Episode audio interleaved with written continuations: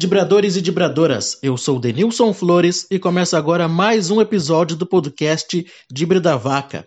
Comigo está o jornalista e torcedor gremista Fernando Eifler e o também jornalista e torcedor colorado Arthur Marques. A produção é de Tina Borba. Este episódio tem os apoios de Nick Lanches. Vocês encontram no Instagram, arroba. Lembre, Nick com K e na Onda Brownie, vocês podem encontrar pelo arroba na Onda Brownie no Instagram. No episódio de hoje, o Dibre da Vaca traz a repercussão do Grenal 425, o clássico da Covid, vencido pelo Grêmio por 1 a 0 no estádio Centenário em Caxias do Sul. O debate tem a participação especial do jornalista Luciano Coimbra da Rádio Grenal. Vamos começando mais um episódio né, do podcast Dibre da Vaca. No estúdio virtual estão Fernando Eifler, Arthur Marques e o nosso convidado Opa. especial, Luciano Coimbra, jornalista da Rádio Grenal. Bem-vindo, Luciano. Obrigado pela presença. É isso, eu que agradeço o convite de vocês. Estamos aí para fazer essa resenha no Tibre da Vaca. Baita, aliás, baita podcast. Boa. Muito obrigado. Muito obrigado. Ah, valeu. Sabe que a, a recíproca é verdadeira, eu ouço os teus. E, e eu prometi né, no meio desse episódio, eu prometi revelar o verdadeiro clube Luciano Coimbra torce, né? Então, não mais, tem problema. Mais além vou. Bom, vou revelar aí, deu. Luciano, a gente te convidou aí para participar hoje do, do, episódio do Dibre para conversar um pouco mais sobre o Grenal da quarta-feira, né? O Grenal 425 terminou com, com a vitória do Grêmio, por 1 a 0 gol do Jean-Pierre, né? Bola, um baita de um golaço, diga-se de passagem, né? Então ali é treinado, a gente percebe que é treinado, né? O jogador chutar daquela forma. Mas uh, agora, agora, tirando a brincadeira, como tu viu o clássico 425, o Grenal do Covid? Cara, tu sabe que é, a expectativa do clássico Grenal ela era ruim para a grande maioria das pessoas, mas eu tinha uma expectativa boa do clássico. E qual era a minha maior expectativa? Era, primeiro, ver como é que iam funcionar o Inter do Eduardo Cudê e o Grêmio do Renato depois de quatro meses sem trabalho coletivo. E uma coisa que me surpreendeu e me surpreendeu positivamente é que tanto o Grêmio do Renato quanto o Inter do Cudê eles mantiveram o seu padrão de jogo como se os caras estivessem treinando coletivamente desde fevereiro. Sabe? É uma Sim. coisa que chamou muito a atenção. O Internacional é, marcando em cima, marcando alto, tentando diminuir espaço, tentando é, é, dificultar as ações do time do Grêmio. E o Grêmio buscando jogar futebol com a bola no chão, com toque de bola, tentando abrir espaço no Internacional, uh, fazendo a bola rodar. É, vamos esquecer os erros de passe, tá? Vamos esquecer um pouco é, as dificuldades tanto de Grêmio quanto de Internacional em é, encaixar uma jogada, em acertar um cruzamento. E aí isso aí eu vou colocar na conta dos quatro meses parado. Porque Sim. aí é aquela famosa desembocadura do jogador. O cara há quatro meses parado, sem jogar uma bolinha, sem treinar coletivamente, sem trabalhar a parte técnica da coisa e a parte tática do jogo, na primeira partida, é óbvio que a gente vai ver um, um time não desentrosado nem desorganizado, mas é óbvio que a gente vai ver um time é, com dificuldade técnica. Então, eu não podia esperar que fosse uma partida tecnicamente perfeita ou que fosse um baita clássico. Não. Mas isso me surpreendeu, sabe? Eu vi a aplicação técnica do time do Renato, eu vi a aplicação técnica do time do Cudê. Coisas que eu não poderia esperar que fosse acontecer, por exemplo, num jogo daqui a seis rodadas. Ah, isso sim. Aí eu já posso esperar que isso aconteça. Mas na partida de ontem, não, não podia esperar. Mas aconteceu. Eu acho que isso é uma coisa positiva que a gente pode tirar do clássico tá aí o Luciano fazendo uma abertura sobre o clássico, Fernando e, e Arthur. Vocês podem contribuir também, né? Falando do, do clássico. Cara, pra mim, como o Luciano falou, me, uh, me surpreendeu um pouco até a, a, qualidade do jogo. Esperava ser até pior, esperava mais erros de passe do que aconteceu. Uh, acho que o que no episódio passado eu comentei que acho que o Inter levaria uma vantagem pelo fato do Kudê ter ficado com o time todo o tempo treinando e o Renato uh, que ficou aí no Rio de Janeiro, né? Mas a gente viu que isso não não fez muita diferença.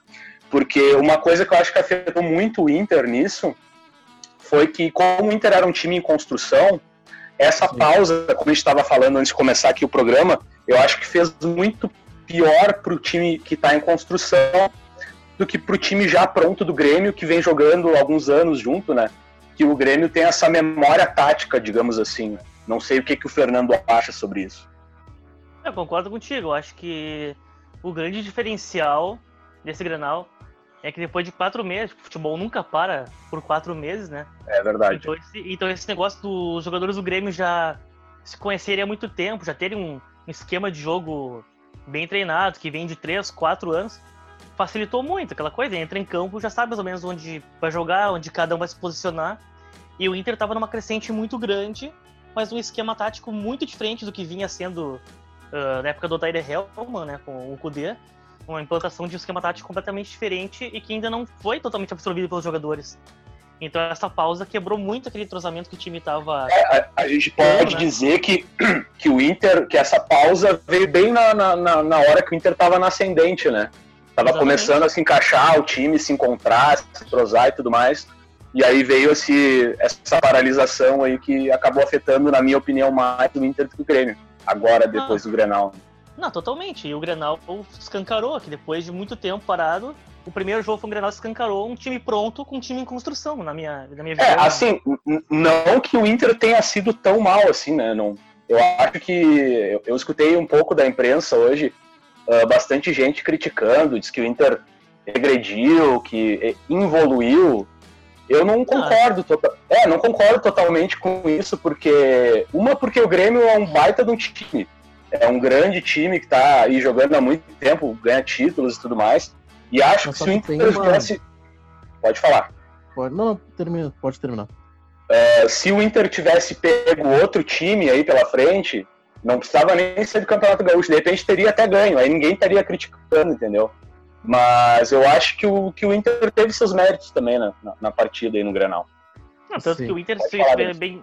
Se vê o Inter na, teve mais posse de bola, teve um certo controle, mas não conseguiu ser agudo, né? E o Grêmio teve é, chances. Até nos, nos, cinco primeiros minutos ali do, da partida, eu achei até o Inter um pouquinho melhor, assim. Tomando mais a iniciativa, mais à frente, conseguindo colocar aquele toque de bola que a gente tinha visto anteriormente. Só que o Grêmio mais perigoso, digamos assim, né?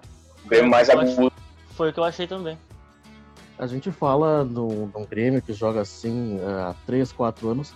Ok, é compreensível mas já é um outro time, né? Não é o mesmo ah, time sim. que se mantém. É um sim, outro sim. time. Então, claro que ter essa filosofia de futebol é importante, porque cada jogador que entra já sabe o que tem que fazer. Né? Com certeza, uhum. o Grêmio é um time é, hoje melhor tecnicamente que o Inter, com certeza. Mas eu achei um jogo muito equilibrado, sabe? Foi um jogo equilibrado. Se, se terminasse empatado, não, não teria sido ruim para é. ninguém, essa é a verdade. É verdade. o Grêmio o Grêmio teve mais volume, mas o Inter teve mais posse de bola. É, o Inter teve mais posse, pelo menos nos primeiros 15 minutos do primeiro tempo. Acho que o Inter foi melhor que o Grêmio aí. Mas aí o Grêmio conseguiu entender que a saída de bola do Inter com o Rodrigo Moledo e com o, com o Musto não, não é legal. Ah, e aí o Grêmio começou a agredir lá em cima, começou a marcar lá em cima. Foi onde. Aliás, aliás os últimos grenais têm sido assim, né? O Inter começa um pouco melhor, o Grêmio parece que vai, vai sentindo como é que vai ser, aí depois o Grêmio toma, toma as rédeas do jogo e acaba vencendo, né? O Inter tá oito, oito, oito grenais aí sem ganhar, né? E como tu falou, o Musto, na minha opinião, é um cara inútil né, nesse time do Inter. Ainda mais com o Moledo atrás, que eu acho que uma das funções dele, justamente por estar na frente da zaga, é cobrir um dos zagueiros que sobe, né? Então, se tu tem o Moledo, que é um cara que não vai subir, aliás, não, não é para subir porque não tem a qualidade do Fux, né, com a bola no pé. Se tu tem esse cara no time que não vai subir, ou, ou tu prende ele, enfim, ou tu tira o Musto do time, entendeu? E coloca mais um cara lá na frente com o Guerreiro, do lado do Guerreiro, não sei. Aí muda esquema, não sei. Mas eu acho que o Musto é um cara que não precisava estar nesse time do Inter. É um cara que atrasa o futebol do Inter, na minha opinião. Mas aí eu vou, aí eu vou trazer um ponto da questão do Musto no Internacional, que é o balizador do sistema defensivo do Eduardo Cudê. Ele passa muito por ter uma segurança defensiva. E querendo ou não, o Musto é o cara que dá essa segurança para o Cudê.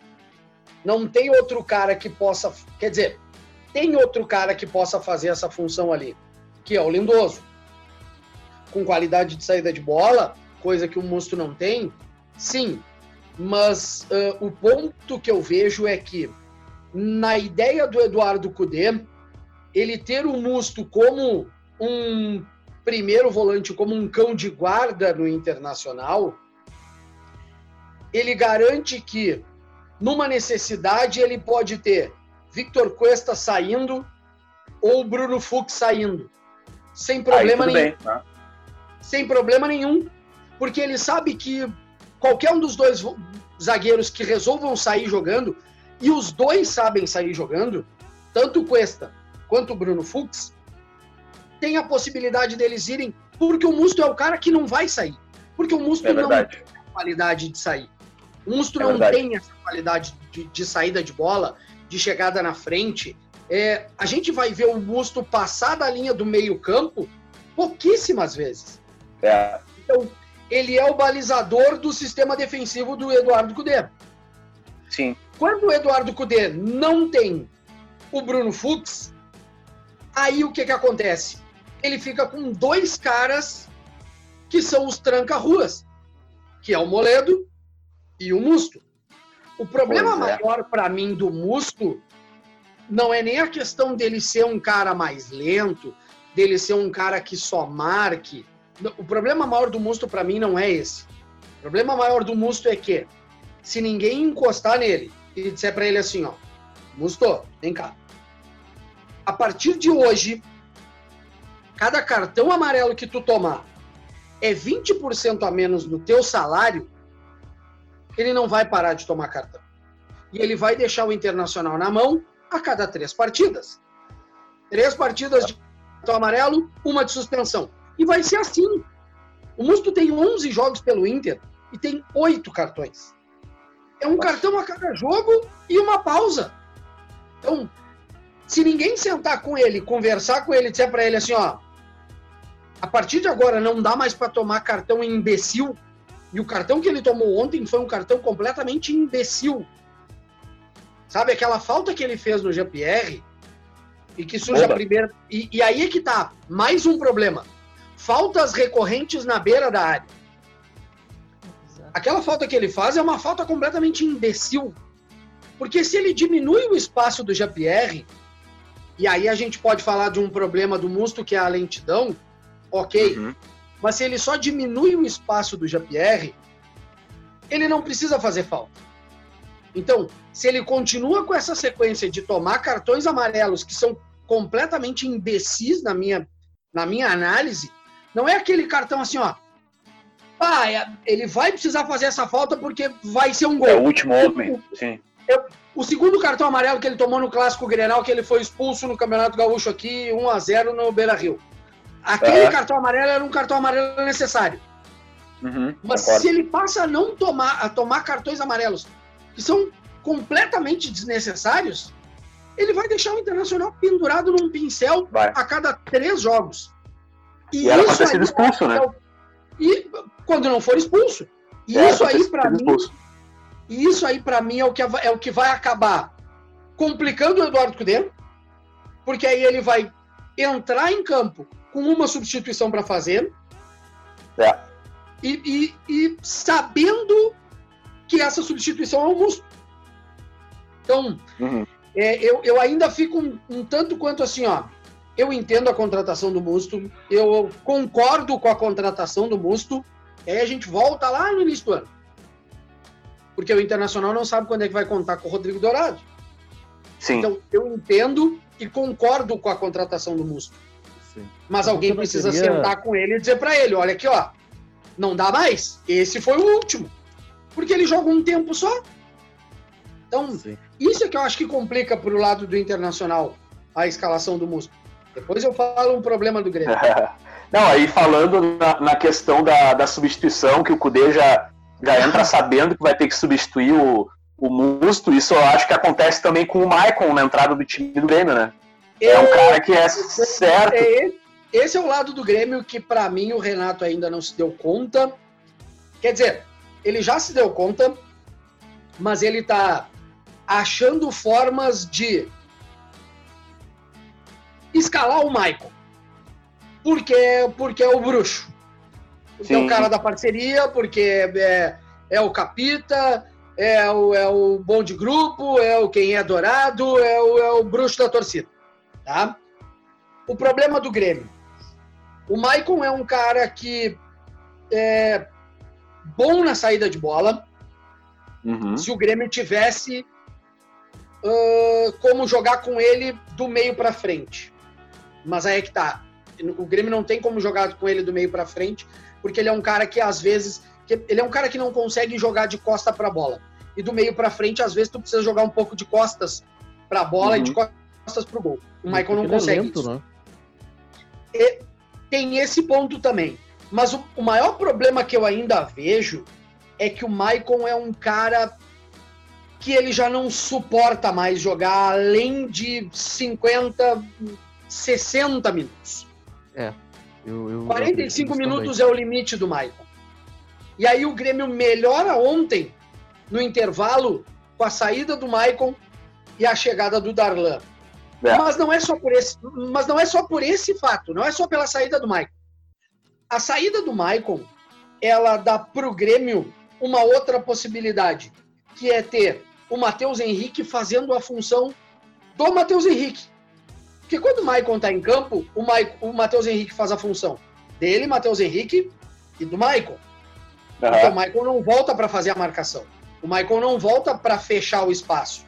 Quem tem não, que fazer a função não. do primeiro volante é o Matheus Henrique. Quem tem que dar a velocidade de cadência do jogo do Grêmio numa saída de bola é o Matheus Henrique.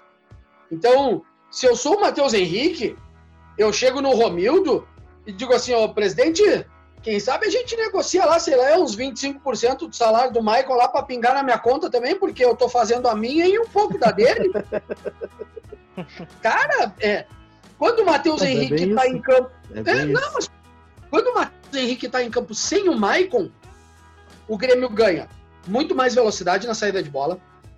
O Grêmio ganha muito mais verticalidade, embora eu, eu entenda e, e vejo como característica do Maicon o passe em profundidade que, por exemplo, o Matheus Henrique não tem. Tá? Mas eu, eu, eu ainda consigo ver um Grêmio melhor do meio para frente quando cada um faz a sua função. E ontem o Darlan entrou e fechou a função de primeiro homem no meio-campo. O Matheus Henrique com total liberdade de chegar à frente. O Jean-Pierre com maior facilidade de chegar na frente. O Alisson podendo fazer a infiltração para o meio, que é uma jogada que ele faz e faz bem. Tanto é que é em cima disso que surge a falta do gol do Jean-Pierre. O Alisson fazendo o facão para o meio. Tem mais possibilidade de uma infiltrada do Matheus Henrique pelo meio e passe para o Everton pelo lado. Então, o Grêmio ganha uma variedade de opções de jogada do meio para frente que com o Maicon o Grêmio fica um tanto quanto brecado. O Maicon faz a, a jogada, Sim. faz a, a, jogada sempre pelo meio. Eu acho que esse é o problema que o, que o Grêmio fica quando o Grêmio tem Maicon jogando no meio campo junto com o Matheus Henrique. Fez falta o Lucas Silva ontem? Até não fez falta porque tinha o Darlan. É. Mas eu acho que o meio-campo do Grêmio é, é para a sequência da temporada é Lucas Silva, Matheus Henrique, Alisson, Jean-Pierre, Everton e Diego Souza no ataque. Tu tem mobilidade, tu tem velocidade, tu tem criação e tu tem marcação. Só falta o Renato se dar conta de que o Michael não tem mais condição de ser titular. É verdade. Ele vai se dar conta que faz um bom tempo já que o Michael vem nessa toada de não conseguir aguentar muito e vai ficando, vai ficando, né? A tendência do Renato é normalmente mudar quando tem lesão, né? Mas só se tu for te dar conta, o Renato ajustou o Grêmio para jogar com três volantes para ter como encaixar o Michael naquele meio-campo. É. Exatamente. Ah, tudo então bem. É... Ele não tinha, ele não tinha o Jean-Pierre, por exemplo, que estava lesionado. Mas ele tinha o Patrick, ele podia jogar com o Tassiano, ele podia recuar o Luciano e deixar o Diego Souza na frente. Opções ele tinha para fazer. Qual era a opção dele? Três volantes e eu boto o Maicon para jogar, porque eu tenho que botar o Maicon para jogar. Não, tá errado? Não é por aí. Exatamente, tem que arrumar uma forma de tirar ele do time. Só no bruxismo não, não resolve. Mas a tendência Mas... do Renato com os, com os caras assim é mudar mais quando tem uma lesão, né? Que aí tem uma desculpa pra tirar o cara e acaba saindo. Sim, mas eu vejo numa sequência, como o Grêmio, Grêmio e Inter vão ter uma sequência forte com o Galchão, daqui a pouco começa, recomeça a Libertadores, vai começar o Campeonato Brasileiro, o Maicon vai ter que sair de alguma forma. Ele não vai aguentar jogos a cada dois, três dias. Ah, não, certeza. Não, não, não suporta. E aí, isso aqui, que vai, isso aqui que vai acabar acontecendo? O Maicon vai fazer aquilo que ele fez em 2017, quando ele lesionou no Grêmio, e aí o Grêmio se ajustou no meio-campo com Arthur e Jailson, foi campeão da Libertadores e o Maicon já estava recuperado e foi para uma coletiva, ou foi para uma, uma zona mista, se não me engano, de é. chegada de jogo na arena e disse: Não, eu sou reserva, eu sou capitão, mas eu entendo que eu sou reserva, eu entendo que ele está melhor do que eu, e naquela época o, o melhor do que eu era o Arthur, só o Arthur. Eu entendo que ele está melhor do que eu, e eu entendo que o momento é dele, não é meu vai chegar num ponto em que ele vai precisar fazer isso de novo. Daqui a pouco, se for por uma lesão, não sei, sabe? Mas vai chegar num ponto em que ele vai precisar fazer isso de novo. Porque jogar quarta, domingo, ele não, consegue mais. Não, mas a tendência é, mas é, é, o problema é que se não chegar nesse negócio do Michael precisar sair por fadiga de sequência de jogos e tal, o Renato, parece que o Renato nunca vai tirar, né? Só vai tirar numa situação isso. onde não tiver escolha. É difícil, é difícil. Isso se não vier o Flamengo e tirar o Renato, né? Não, não, não tira. Eu acho não, que não, não, não tira. Vai, Marcos Braz, Marcos Braz já tá indo para Portugal, já tá indo para Europa, vai buscar outro treinador lá. A ideia do Flamengo é que como deu certo com o Jesus, qualquer outro treinador tem que ser estrangeiro. O Flamengo não tá mais olhando para o mercado nacional. Pode ficar tranquilo. Formação. Eu, eu gostaria de ver o Renato no Flamengo, né? Eu gostaria de ver o Renato fora do Grêmio há um tempo, já um bom tempo, aliás porque eu já não aguento mais o Renato, isso é verdade. O Renato ele é previsível nas, nas mudanças, ele demora para trocar, ele é teimoso, como todos vocês já disseram. Para ele mudar o time, o, jogador tem que estar tá se arrastando ou tem que estar tá machucado realmente. E, e, eu vejo que o Renato já deu o tempo dele no Grêmio, já conseguiu ganhar tudo que ele podia. E o Renato não vai conseguir ganhar mais nada, é o que eu vejo não só porque o Grêmio já mudou muito a fotografia de 2016 2017, mas é porque não vejo mais a ambição do Renato em continuar em Porto Alegre, onde ele não mora há anos. Ficou uns quatro meses, tá, tá era o grupo, ele é do grupo de risco e tal, mas ficou quatro meses no Rio de Janeiro, onde ele gosta, onde ele mora. Ele não, ele não veio aqui ficar um mês aqui, três no Rio, sabe? Então. E jogando futebol, né? Jogando futebol aí. Né? Então, não, mas relaxa Renato... que ele vai embora. Quando terminar a gestão do Romildo, ele sai. Ah, então o Romildo tem mais dois anos. Um ano, dois tem anos. mais um ano. Mais sai um no ano. final do ano que vem. É, então. Não, é, então não, pode... é, não, é, final, não é final de 22, não? Então, não, final de 21. Então pode saber que o Grêmio não vai ganhar mais nada em 20 e 21. Eu, eu tô falando. Eu, Cara, eu... Tem, tem possibilidade. Eu, eu vejo que tem possibilidade tanto para Grêmio quanto para Inter. Primeiro, porque o Inter está conseguindo implantar uma outra ideia de futebol. O Eduardo Cudê está conseguindo implantar uma outra ideia de futebol. Precisa parar com algumas teimosias e daqui a pouco a questão de optar. E aí eu não vou falar do Musto, mas eu vou falar do D'Alessandro.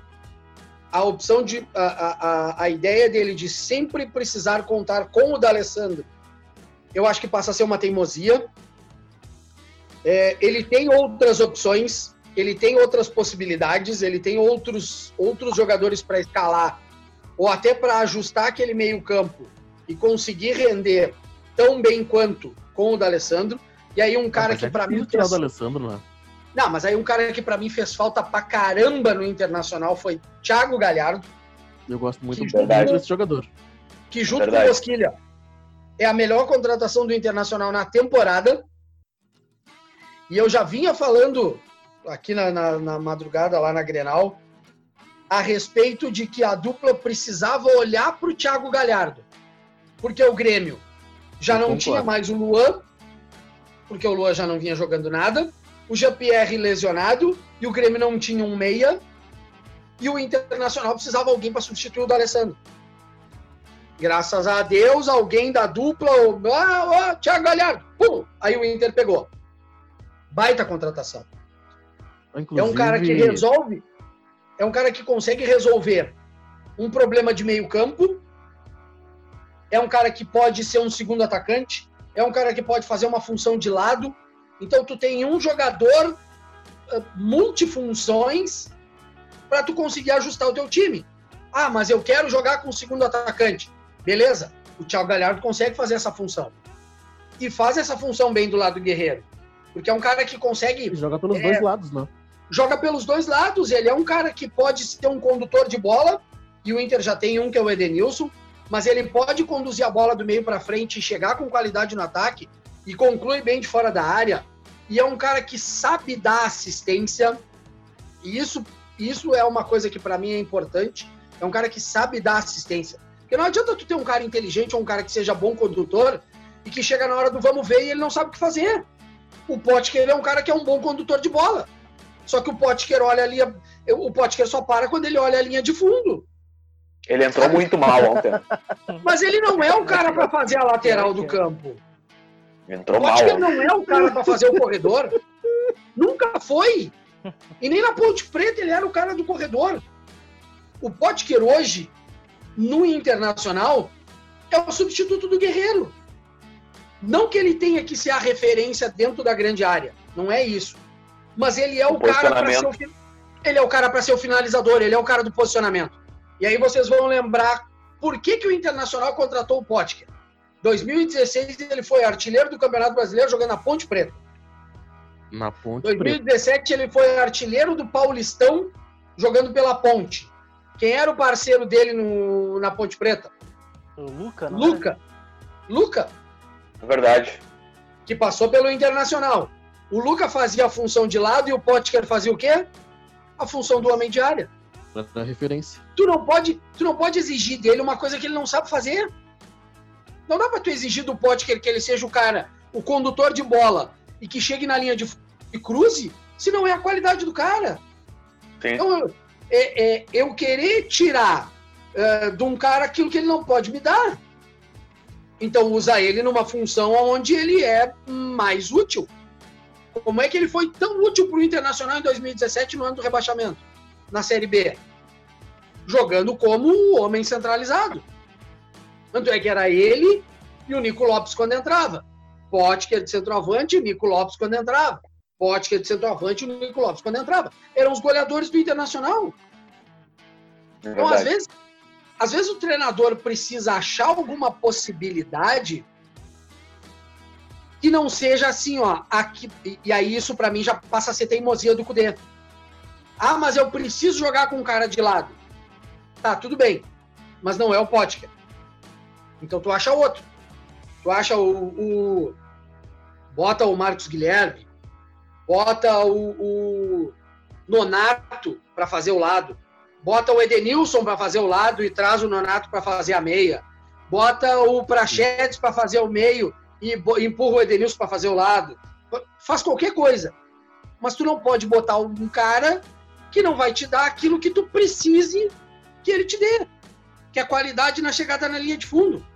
Isso é uma coisa que eu também acabei não entendendo nas contratações do Internacional, que se a gente for lembrar os times do Eduardo Cudê, tanto o Rosário Central quanto o Racing agora, nessa última passagem dele pela Argentina, eram times que jogavam muito com os laterais chegando na linha de fundo e fazendo cruzamento.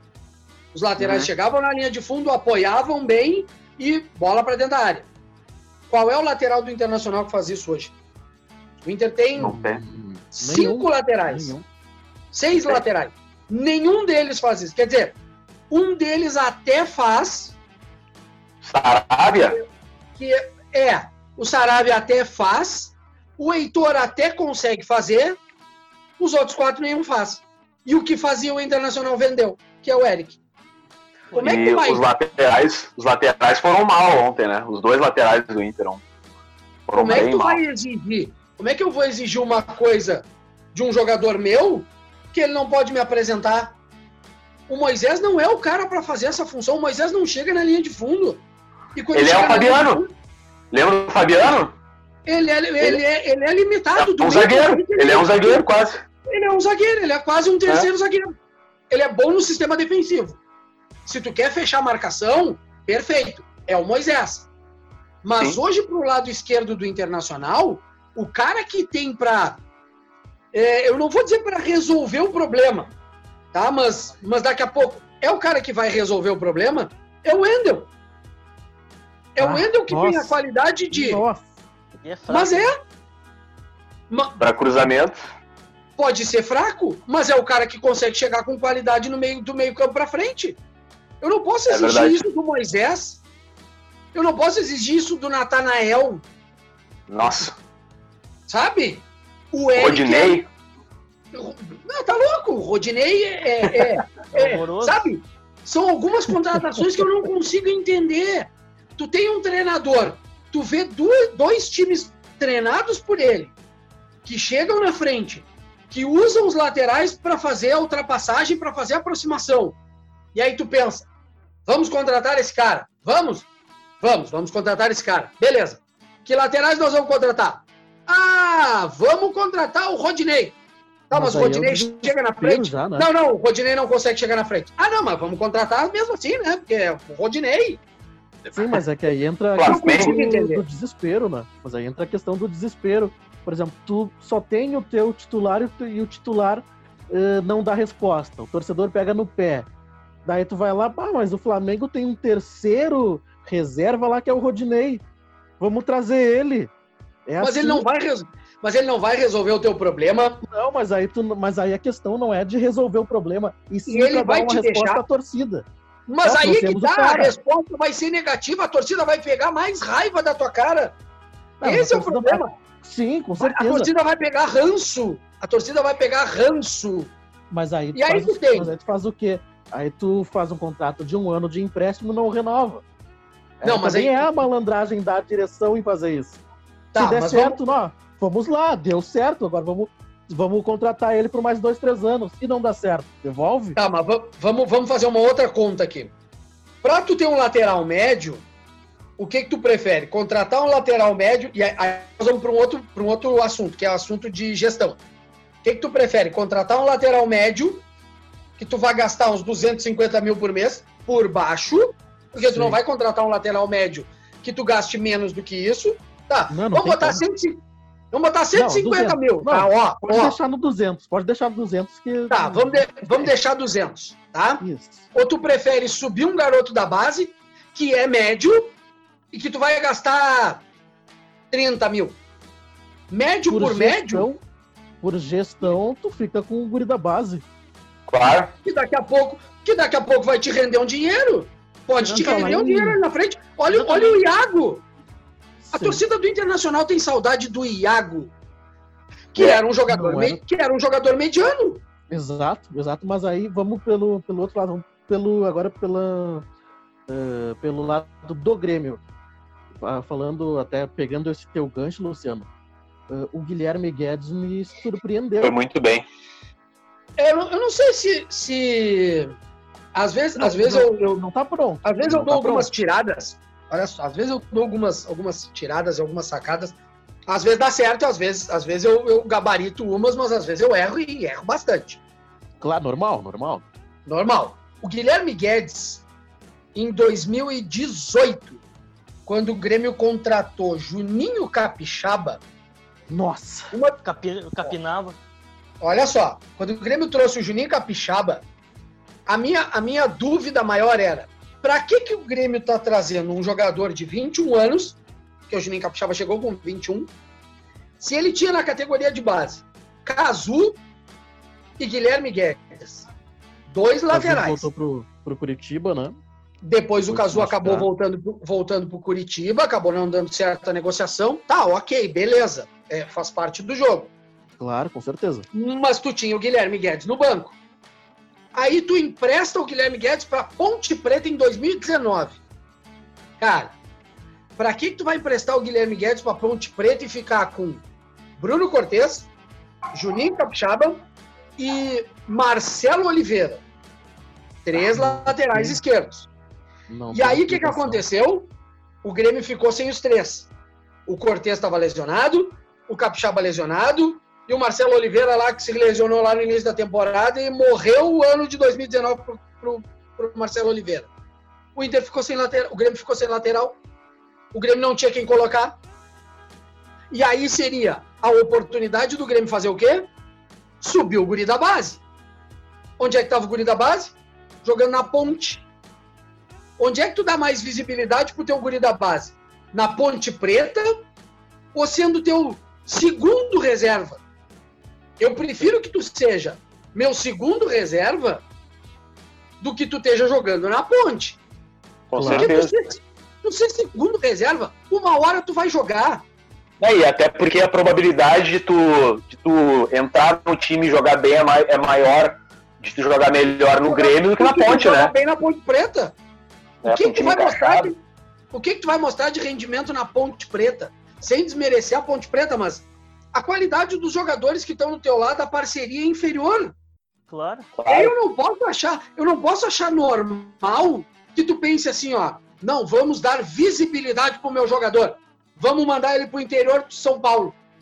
Não, pai, não, não, não dá para pensar assim. Eu não Só- consigo entender que isso seja é, tu qualificar o ativo do clube. Ah, Luciano, mas é que não vai dar para fazer isso sempre. Não vai dar para tu só colocar os jogadores da base. Ok, eu entendo e eu concordo. Mas é que alguns jogadores da base, tu precisa pensar que tu tem que segurar eles, porque daqui a pouco tu vai precisar do cara, Exatamente. Claro. sabe? É, não dá pra tu abrir mão de tudo que é jogador da base que tu tem. Quantos jogadores da base o Internacional tinha no Grenal? Dois. Jogador da base. Prachetes e Zé Gabriel. Quantos jogadores da base o Grêmio tinha no Clássico Grenal? Seis. Matheus Henrique, tempo, seis estavam em campo, né? Matheus Henrique, Darlan, Jean-Pierre, Everton, PP e o Guilherme Guedes. Guilherme Guedes. Exatamente. É. Se tu tem seis caras que são crias do clube, por mais que eles não treinem juntos todos os dias, é- é- o conhecimento do jogador é diferente. Os caras estão se vendo há quatro, cinco anos. Qual é a probabilidade de dar certo? É muito maior do que tu ter dois caras só embotidos num meio de um time aonde tu contratou um monte de veteranos. E isso é um outro ponto que, se a gente quiser, a gente estende essa conversa, que é a utilização da categoria de base pelo Eduardo Cudê. É, eu, eu, eu, eu não consigo ver tu encaixar um time sem tu ter pelo menos uns três, quatro jogadores da categoria de base que estejam vivenciando aquilo e que estejam entrando sistematicamente para tu conseguir ajustar, para tu conseguir fazer uma substituição, para tu conseguir achar uma alternativa. Eu não consigo ver isso. Hum. Se a gente for Eu acho que o todos- último. O último que fez isso no Inter foi o Aguirre, né? Diego Aguirre Que subiu 2015. vários. É, subiu vários da base, começou a colocar no time e o time foi longe até, né? E como é que era o Internacional em 2015 na Libertadores? Voando. Exatamente. Velocidade, né? Velocidade. Mas isso é uma coisa que eu vejo muito assim. Agora vestiu a camisa do Grêmio ali, azar. Aí sim, né? Demorou. aqui, pai. Eu- Aqui, Eu sou isento, nós- sou isento, sou isento.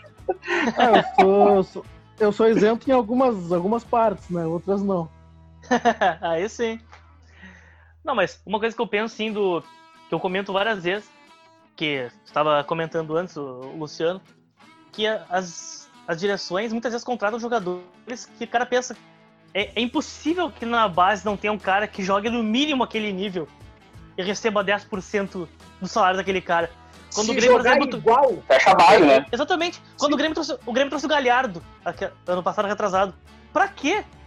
É impossível que na base não tenha um cara, não tenha um galho, no mínimo um Galhardo na base. Mas aí, aí que tá, do lado, do lado direito do Grêmio, o Grêmio não tinha. Não tinha. Na ninguém... lateral direito, não tinha. Na lateral direita o Grêmio não tinha. Pode fechar a base, tá louco. Não, mas é que tu não vai ter reserva ou tu não vai ter um cara da categoria de base de qualidade para todas as tuas funções. Sim, não, não, Isso não vai ter. Mas eu, mas eu falando tipo um galhardo Grêmio, da vida, que é um cara muito abaixo. Tinha, não tinha, não tinha. O Grêmio não tinha, tinha uma, uma eterna promessa que era o Raul, lateral direito, tá? É, que aí não, não rendeu nunca, nunca vingou. Pois é. Foi embora, né? O lado direito do Grêmio, Grêmio é, era, era bem complicado. O lado direito das categorias de base era bem complicado. Mas sempre foi, na verdade, né? Dificilmente o Grêmio teve desde a base um lateral direito. Tá bonito, né? Como é que o Denilson, na próxima, na próxima vez que ele fecha a câmera e abre, aparece um calção do Grêmio também. Não, ainda fardando. não é calção, não. Vai se fardando. Outra com chuteiro, outro com meião. É aos quase, poucos. quase isso. Quase isso, cara. Não, mas é porque, né? Eu sou isento, vocês sabem, né? O, o isento do, do Dibre sou eu. Né? Só para uhum. te ter uma ideia, Luciano, tem, somos quatro, né? Somos três gremistas e o Arthur, o único colorado. né? Que é mais ou menos a proporção de torcedor de Grêmio e Inter. Que a torcida do Grêmio é maior. A gente sabe. Não, ia ser, ia ser só gremista, né? Eu entrei de, de teimoso, né? É, foi Eu uma, entrei de teimoso, era só gremista. Não, não é que seria só gremista a ideia, né? Mas, enfim, aconteceu. E hoje estamos aí com o Dibre, não tá dando certo o que eu tô tentando fazer. Mas tá, mas tá rolando, mas uh, hoje só porque o Grêmio ganhou eu tomei uma cevinha, entendeu? Por isso que eu tô com a, com a do Grêmio. Senão eu estaria normal, sendo isento, como já fui em outro momento. Hoje não mais. Porque, porque não me pagam, então não preciso ser isento. Só isso. Tá bom, hein? e por que tu bebeu? E porque eu bebi, claro. e porque tu bebeu também. Grenal, na época da Grenal, eu não podia falar meu time, né?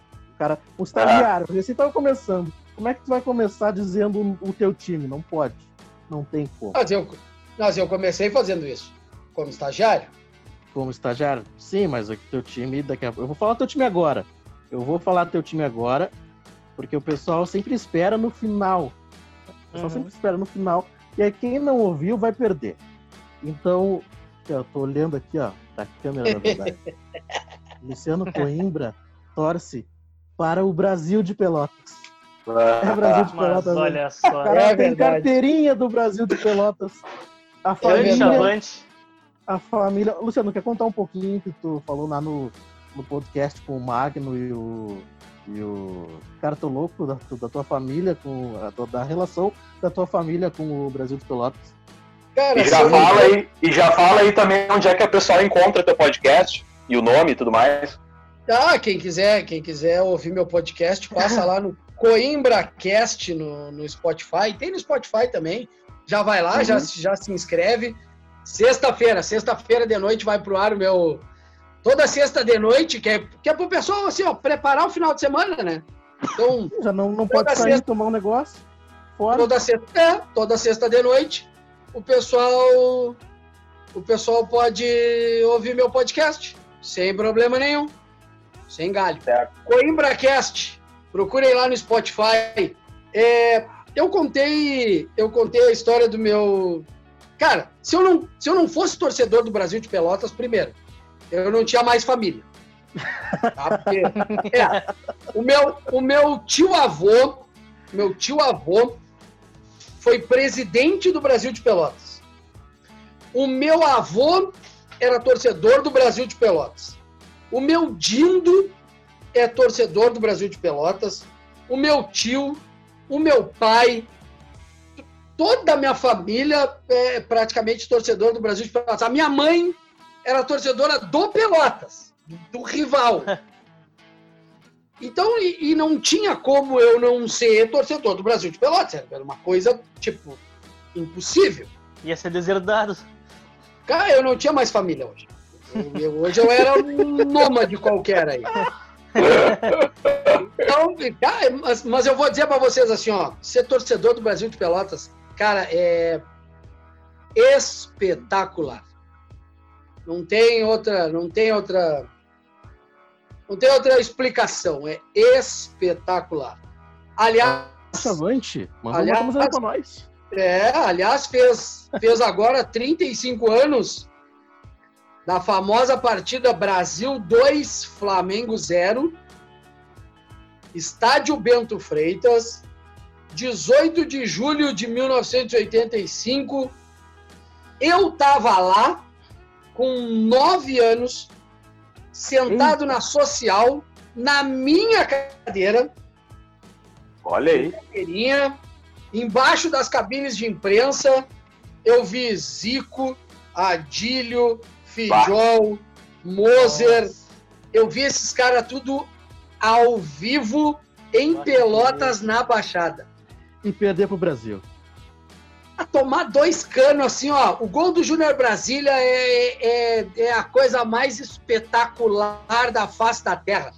Júnior Brasília vai pelo lado, desce pelo lado direito e vai descendo, vai descendo num contra-ataque e não tem, não chega ninguém, não chega ninguém e ele mete um cruzamento Sabe quando pega na unha encravada, assim, ó, que a bola dá aquela, aquela desviada? Pega na joanete. Encobre o goleiro e anda assim, ó, na gaveta. É só isso que eu tenho para falar. Gol de cobertura do Júnior Brasília no Fidjol, que era goleiro da seleção argentina, 1985. Zico era, era, era seleção na Copa do Mundo de 82 e foi seleção na Copa do Mundo de 86. Cara, era, o time do Flamengo era um cano de time. Caiu na baixada, pai. Tá morto, não tem conversa, não tem chororô. Eu tava lá, né? Eu tive que ver aquele jogo. Eu tive que ver aquele jogo. Eu quase voltei para casa, eu vou contar, eu quase voltei para casa sem tênis. Porque o juiz estava tentando. É, não. Eu vou contar. O juiz estava tentando é. meter a mão no Brasil, né? Porque, pô, Flamengo, né? Normal. O juiz que não Falava pro Flamengo naquela época. E daí, ah, e, e daí tu tacou os tênis do cara. Cara, o meu pai quase jogou meu tênis no juiz. Ai, que tênis que era? era um Quixute? Era Sim, né? Na minha época era Quixute, né? 85 foi contido pelo meu Dindo. É, pai. É complicada a situação. Ah, que história ah, maravilhosa. Que massa. Então tá aí, Luciano Coimbra torce pro é. Brasil de Pelotas, viu? Bento Freitas, inclusive, meu primeiro, meu primeiro, minha, minha ida, tipo, meu primeiro estádio fora Olímpica e Arena, né? Que eu fui foi o Bento Freitas. Há uns 14, 15 anos, né? A minha primeira, a minha primeira, não, é, é, dá para dizer que foi a minha primeira partida que eu cobri como imprensa. Foi Brasil de Pelotas 1, Grêmio 1, 2014 empate na Baixada, gol do Luan e o Grêmio jogando com sub-23, Campeonato Gaúcho. E o Brasil perde um pênalti aos 45, 46 do segundo tempo. Jackson Follman era o goleiro do Grêmio naquela partida. E aí, depois da partida, como eu não tinha credencial para campo, então eu pude entrar no gramado no pré-jogo e depois só no pós-jogo. Uhum. Pela, pela Grenal? Não, não. Pela Rádio não. Estação Web. E eu entrevistei Jackson Follman naquela partida. Ué. Fiz uma entrevista com ele na saída de campo. Muito legal. Grande, grande e a primeira participação como como imprensa credenciado com um adesivinho colado e papapá. Cara, e, e, e diz uma coisa para nós, tu faz o, o, o, programa da madrugada da Grenal, né? Sim, faço madrugada Cara, e, Grenal. E, e, como é que tá sendo fazer nesse momento de pandemia? O que tu tá falando? Qual, como é que tá tu, trazendo... tu acha assunto? Não, a gente está trazendo material, material da programação, durante a programação. A gente vai recuperando os materiais da programação. Uhum. E como é que está sendo no geral, assim, no geral, assim, para rádio? Com a questão da pandemia e tudo mais. Está sendo muito complicado? O mais complicado é a questão do assunto, né? Essa é a parte Sim. mais complicada, porque aí tu fica uhum. que nem cachorro correndo atrás do rabo, tu fica girando sempre em cima da mesma coisa.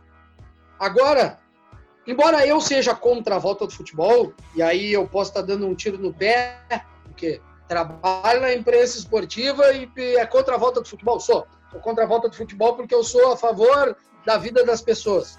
Então, Sim. acho que são coisas que hoje não combinam, mas tudo bem, isso é um, uma outra discussão.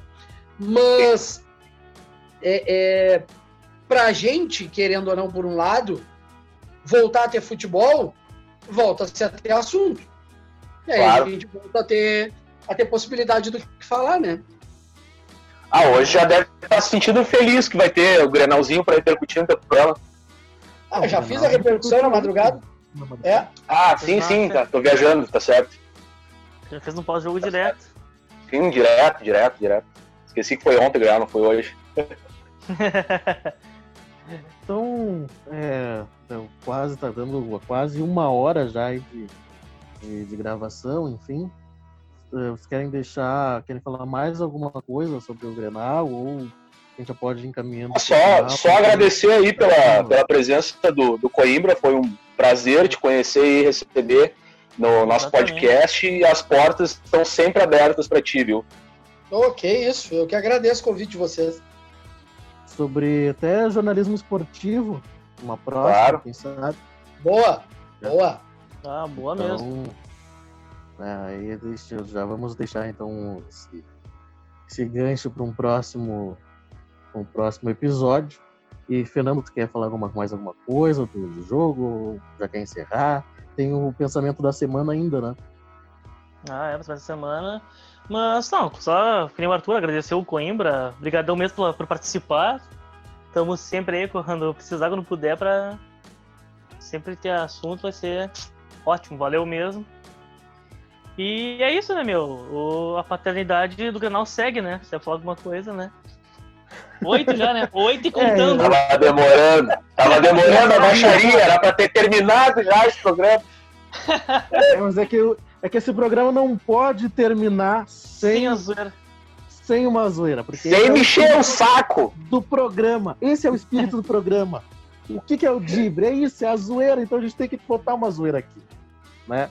E, e eu, eu, cara, eu tava com, com uma dor aqui nas pernas. Aí eu fui ver. O Paulo Guerreiro tava aqui no meu bolso também. Pra você ter uma ideia. Cara, eu tô. Eu, tô, eu vou parafrasear, acho que foi o Flecha Negra que falou, né? Eu não aguento mais perder Grenal, velho. Essa é uma realidade pro Colorado.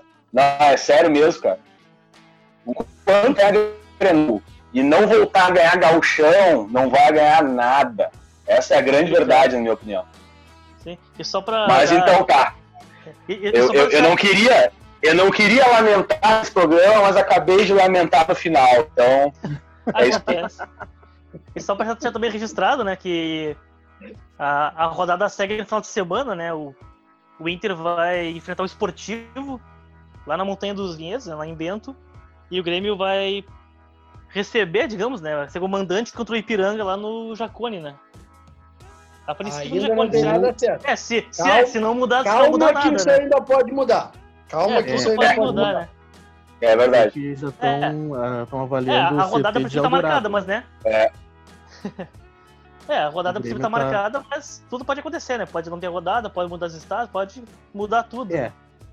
É, mas o Grêmio também está avaliando o CT de Eldorado, né? Pra... Ah, é verdade, Sim. eu tô avaliando o CT de Eldorado, tem isso também, exatamente. Final de semana. Bom, então quero te agradecer, Luciano, por participar, aceitar ter é o convite, passar esse tempo aqui conosco. Quando a rádio pode contar conosco quando a rádio estiver recebendo ouvintes, né? Não sei como é que tá nesse momento. Eu acho que agora Tudo não, não, pode, né? Agora não pode. Tudo, bre... mas, né? Tudo brecado. É, eu, ima... eu imagino, né? Não vamos falar mais. não queremos complicar os amigos, né? Então vamos lá. Eu conheço a fera. Mas quero te agradecer agora o pensamento da semana, que eu, eu tenho que ler. porque é um pensamento sobre o Grenal, evidentemente. Ah, sabia, lá vem, lá vem. Não, mas a frase não é minha, né? É do, do João Daniel. Ai. A voz dele é mais Ah, ou tá. menos assim. É, a frase é dele. Eu sei que agora já tem um monte de outras frases parecidas, ou até iguais, sei lá, mas o primeiro que falou foi ele. Que é assim, ó. De- depois da vitória do Grêmio, né, no Grenal, não existe novo normal no Galchão. Exatamente. Certo? É com essa bela frase, então, de O João novo Daniel normal é Ai. o velho normal, né? É, pelo menos no Galchão, né? Segue o Grêmio ganhando, sendo o melhor. E. Ah, eu ia falar uma coisa, mas melhor não, melhor não, deixar pra próxima. Então tá, galera. Muito obrigado Valeu, e até a Beijo. próxima. Até mais. Diretoria, valeu. Valeu, Abraço. valeu, Coimbra, brigadão. Valeu. Tchau, tchau. Então vamos encerrando mais um episódio. Lembrando que este teve o apoio de Nick Lanches. Vocês encontram no Instagram, arroba TeleNickOficial, Nick com K. E na Onda Brownie, vocês encontram no Instagram pelo arroba na Onda Brownie. E semana que vem estamos de volta, nesse formato especial que falamos no início do podcast devido à quarentena contra a expansão do coronavírus. Mas sempre que possível, vocês já sabem, né? Vamos trazer um convidado ou convidada especial. Aguardem!